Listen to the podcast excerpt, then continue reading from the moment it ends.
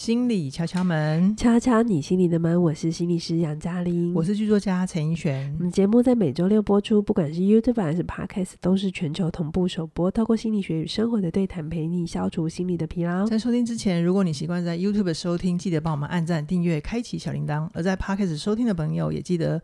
追踪我们一次划五颗星，推爆我们，然后留言跟我们互动。你的任何小小的行动都是对我们最好的鼓励哦。杨、嗯、老师啊，我们今天来聊亲密关系里面，伴侣如果争执，你改我才要改，这一题怎么解呢？这很正常哦。我们通常都会觉得，为什么要我动？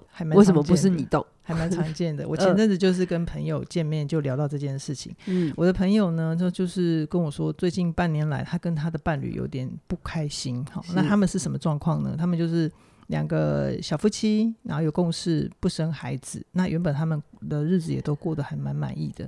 但是我朋友的伴侣，就是他们大概三十出头岁结婚，然后现在就是也都进入四十了。那我朋友的伴侣，他就是四十岁之后开始进入一种叫做哥布林模式哦，他很跟得上时代潮流哎。对呀，什么是哥布林模式呢？来，我来帮大家解说一下。哥布林模式就是一切的生活习惯，一直完完全以自己自由自在、最舒服的、最爽的个人感受为最高指导原则。嗯，哦，那我朋友他伴侣的例子就是，以前呢，他伴侣都还会养成好习惯，因为我朋友比较喜欢干净。然后，然后他的伴侣就是吃完喝完饮料会洗杯子，吃完东西自己碗要先洗起来。然后每个礼拜会跟我朋友做一次家事嘛。嗯嗯。那他现在他的伴侣变成哥布林模式，变成怎样呢？就是他现在在客厅的沙发有一个他自己的位置，那那个位置的周边散开一小圈，就是零食饮料，然后他的手机、他的平板，就是不希望我朋友动。嗯，然后他现在也只有一个月，我可以跟你做一次家事，就是把这些环境整理完。然后在我朋友的眼里，他的伴侣这样子的情况，他就把它定义成是放纵啊、懒惰啊、无可救药。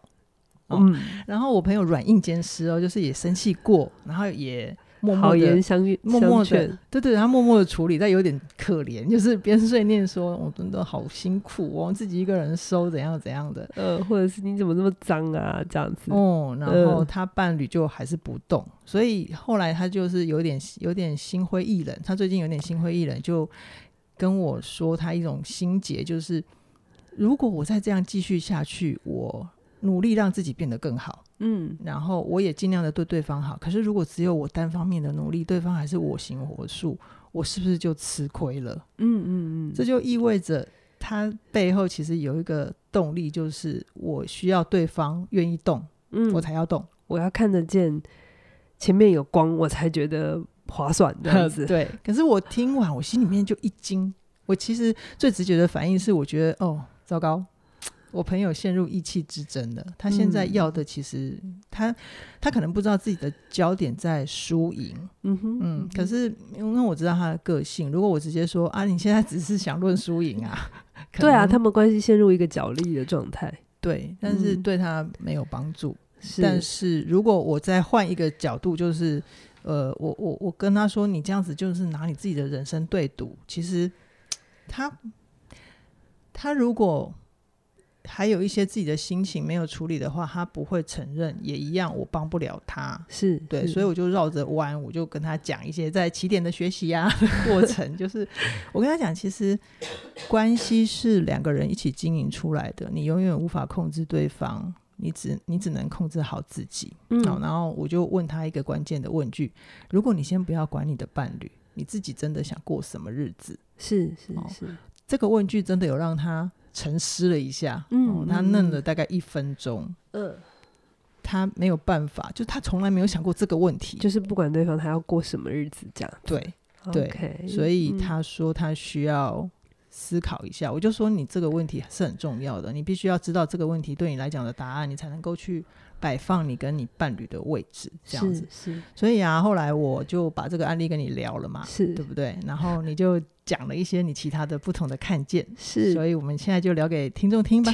啊，我觉得一璇劝的很好了，我觉得你已经做到一般人能做到非常好的水准，嗯、就是你没有要劝他，嗯，然后也没有一定要介入他们的夫妻之间的那个对错评判、嗯、啊，他怎么可以这样啊？嗯、或者是啊，你身身为人家的谁，老公或老婆就应该怎样？你没有陷入那个应该模式哈，所以我觉得你就是真的劝的很好，就是就让对方去想一想，他真正要的是什么哈、嗯。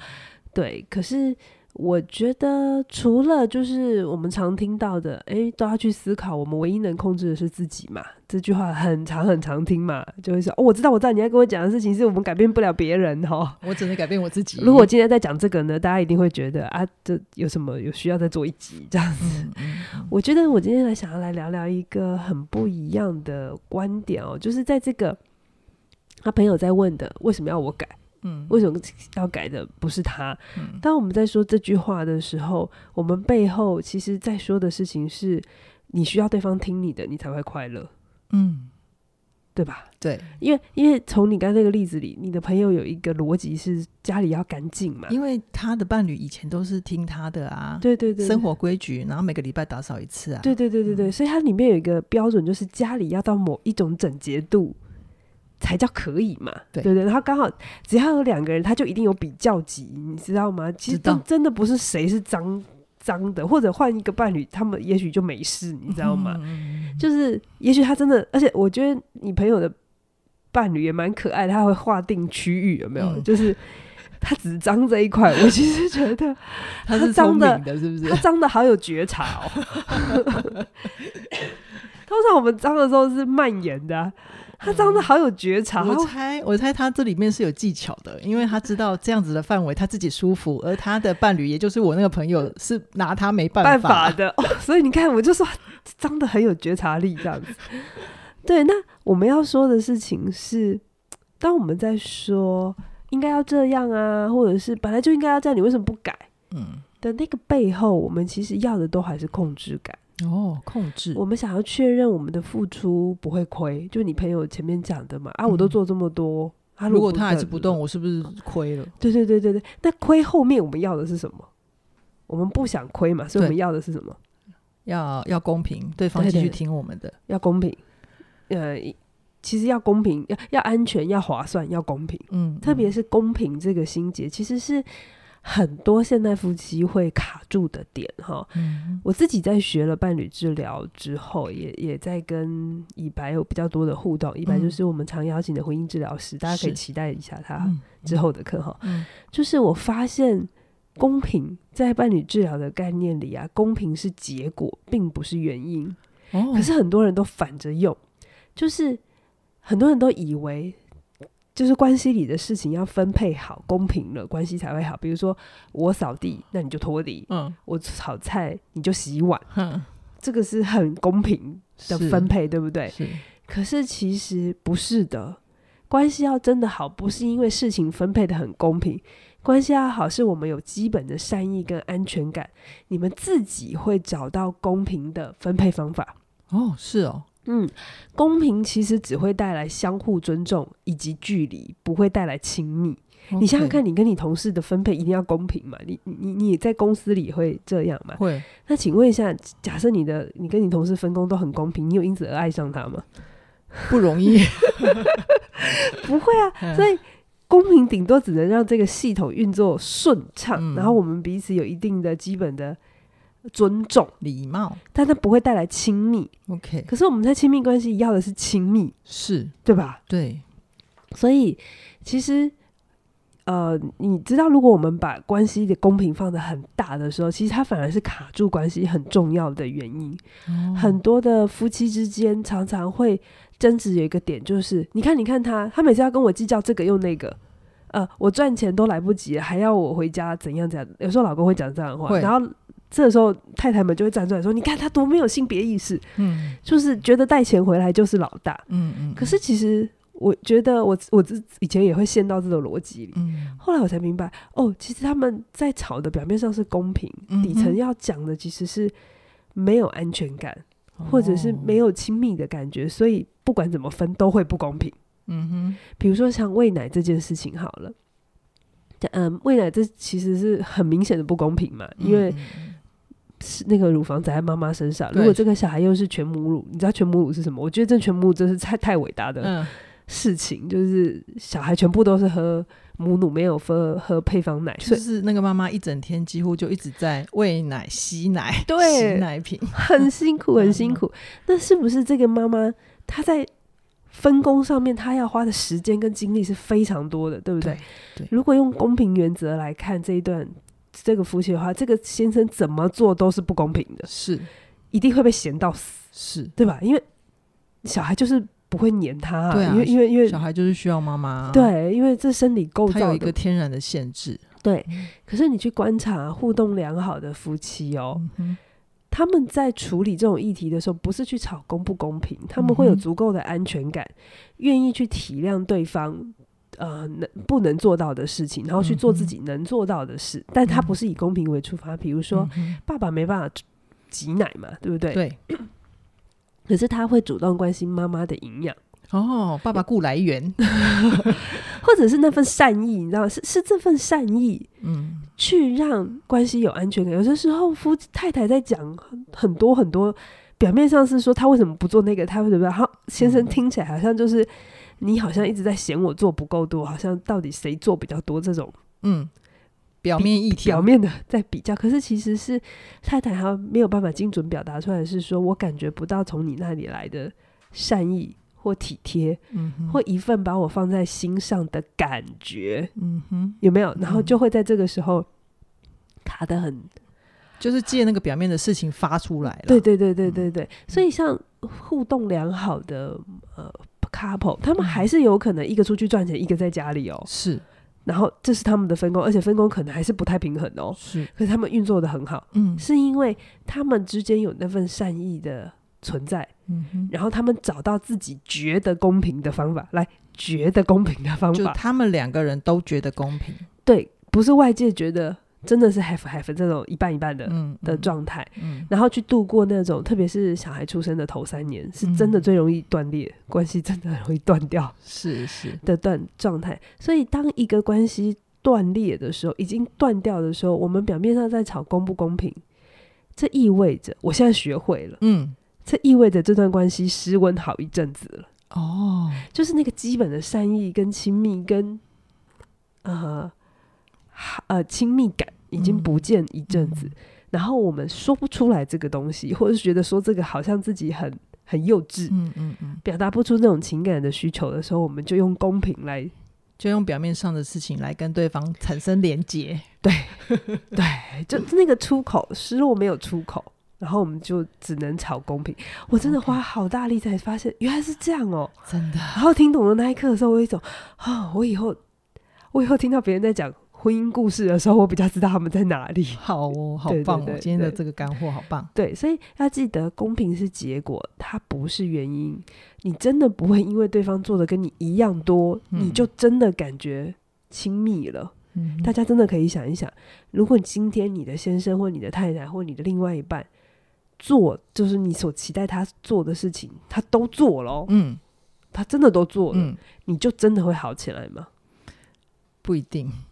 你顶多就是没话讲，对，不再碎念，但是亲密感不一定会回来。就是我讲的，工作同事之间也可以很公平啊，嗯，嗯，很公平等于你会爱上他吗？但是同事之间很公平，就是就是大家运作良好而已。对对，嗯，那就是就只是运作良好，是。互相有呃有一定的尊重，然后有，而且这个互互相运作良好是基于一定的距离。对吧？对，你心中什么时候你才会去在心中想说啊，你有没有 欠人家或不好意思？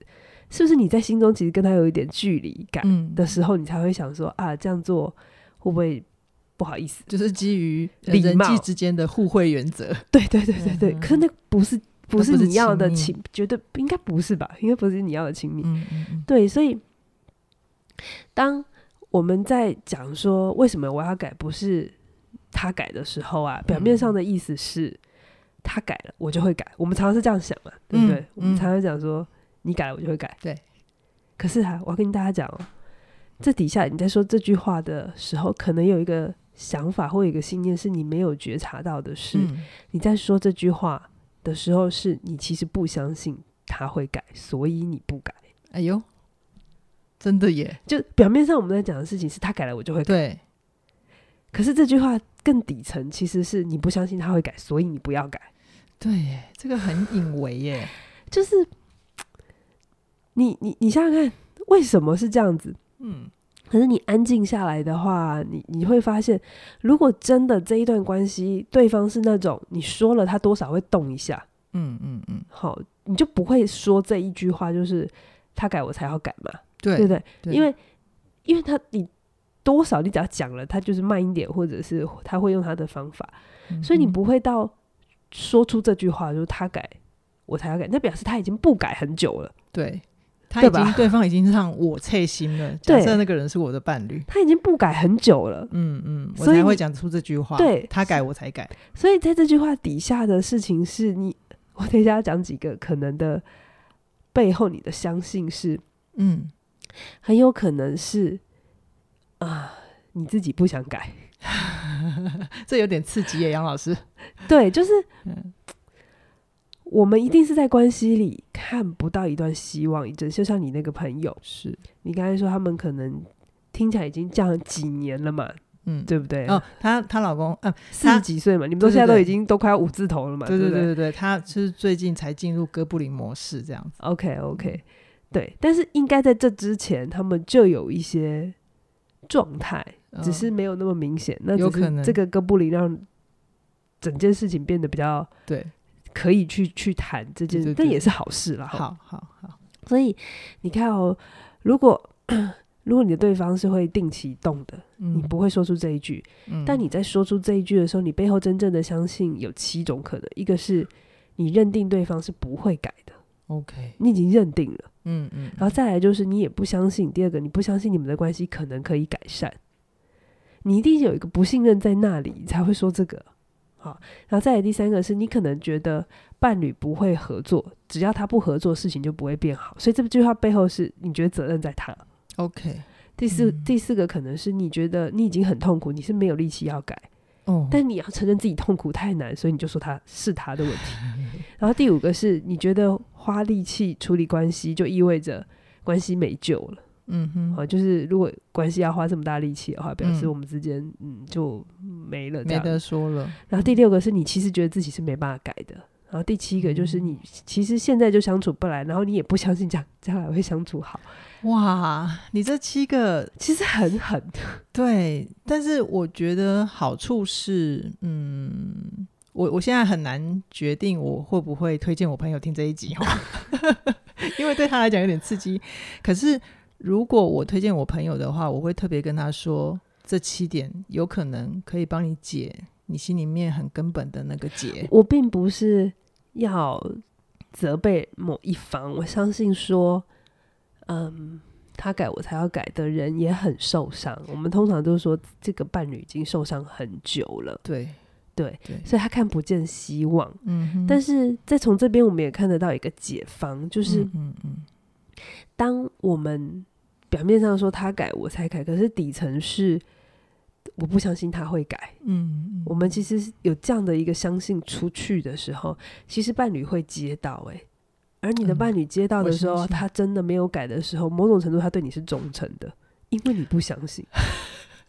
你这个又有点反逻辑了，但是很妙，就是其实伴侣之间有很多很多的。交缠跟很多很多对彼此的互动互动，我讲忠诚，其实我真的没有任何嘲讽的意味，我是说真的，那是一份很很内在彼此的理解，只是他都不是用意识层面，对，就是他们都是很潜意识的、比较内在的动力的流动，然后是互相影响的嘛，嗯、对不对？对。那我觉得，因为其实会在。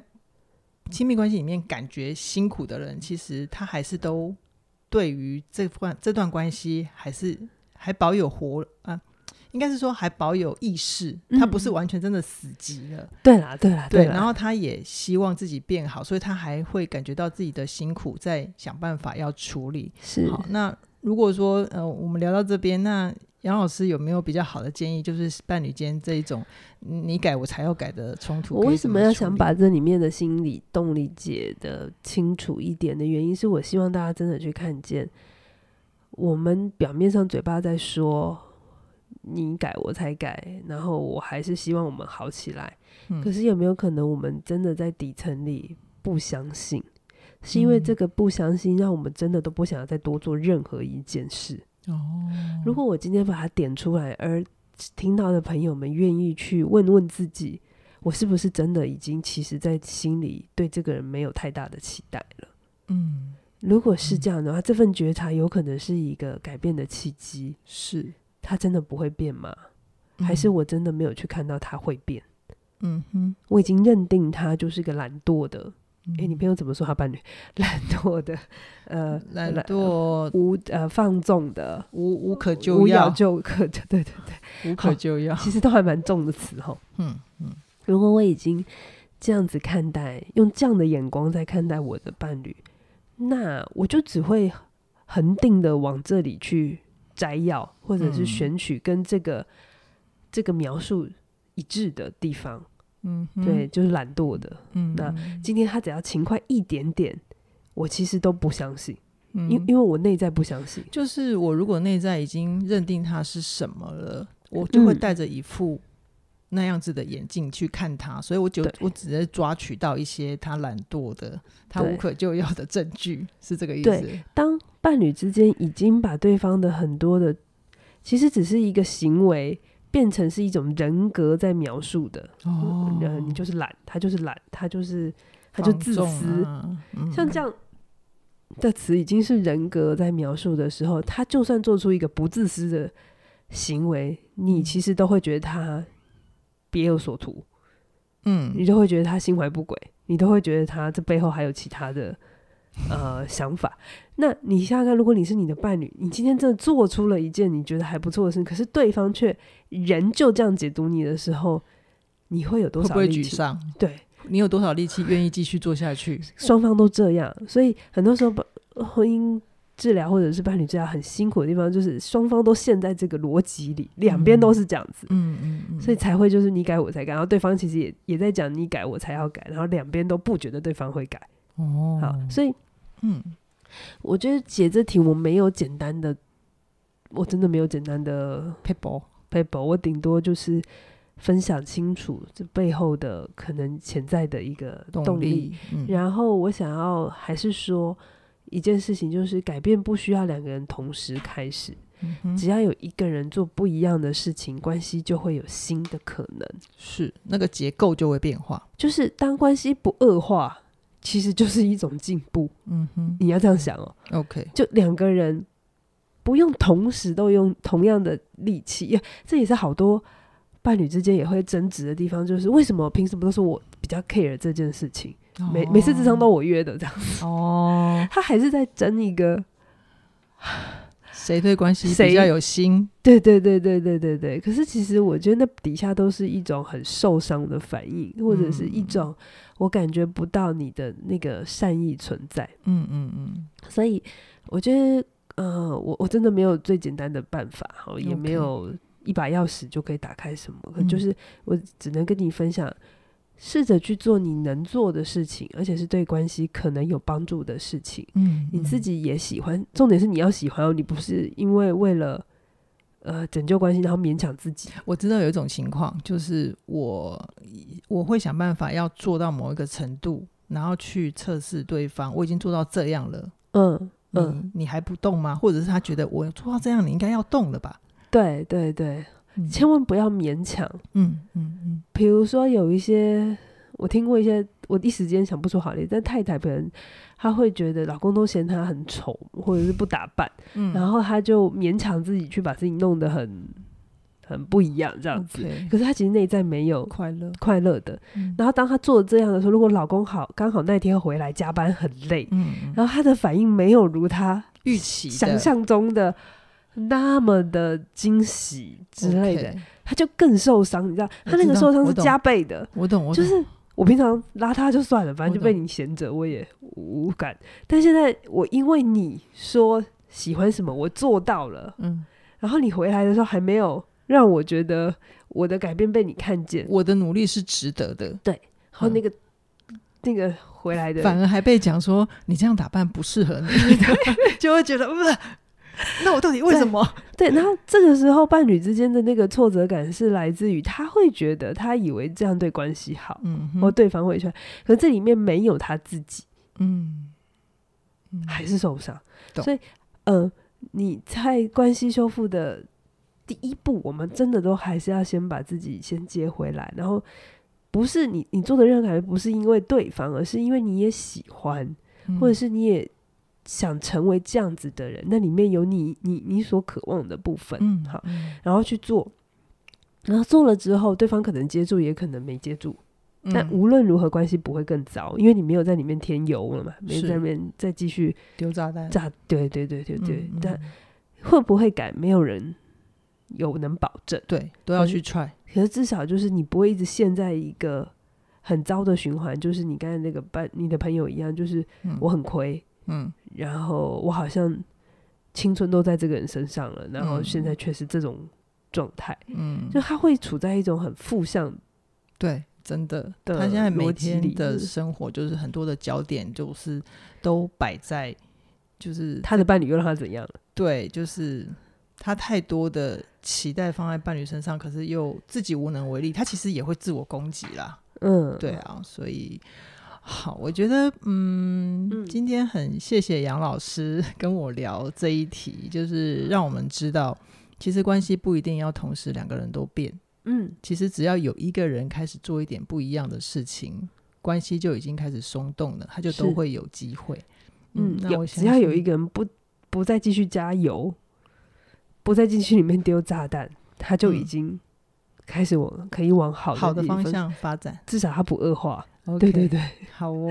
嗯，那我想会听敲门或者是喜欢起点的朋友，有很多人都是喜欢自己能够期待自己可以经营出好的关系。那我想经营关系是一辈子的功课。所以，无论你想要学习的是跟人连接的秘密，还是呃想要探索自己，那起点文化它都有相对应的线上课程可以陪你走一段。是的，是的。OK，杨老师最后还有什么要补充的吗？有什么要补充？我觉得这题真的是你在问我的时候，我第一时间还真心觉得不好解。嗯，嗯，但是我仔细真的认真去思考，去进到那里面的流动的时候，我感受到的是一种倔强感，倔强。嗯，倔强，然后不想输，嗯，然后我就一一层一层的挖下来，才去去想到说，是啊，我们虽然嘴巴里讲着希望他改，可是我们底层里真心相信这件事吗？嗯，如果有真心相信的话。很多的行为，很多的表达，其实是会不一样的。正是因为我们不相信，我们太挫折，我们太失望了，嗯，我们才说。那当我们说这句话的时候，我能不能意识到我受伤了，而且伤的挺重的？嗯，这个时候先接住自己。好哦，嗯，好，嗯，先接住自己。你可以先把专注力放在自己身上。先把自己爱回来，嗯、或许你的关系有更好的流动。是的，好，那我们今天先聊到这边，嗯、期待下星期在空中再会，拜拜。拜拜。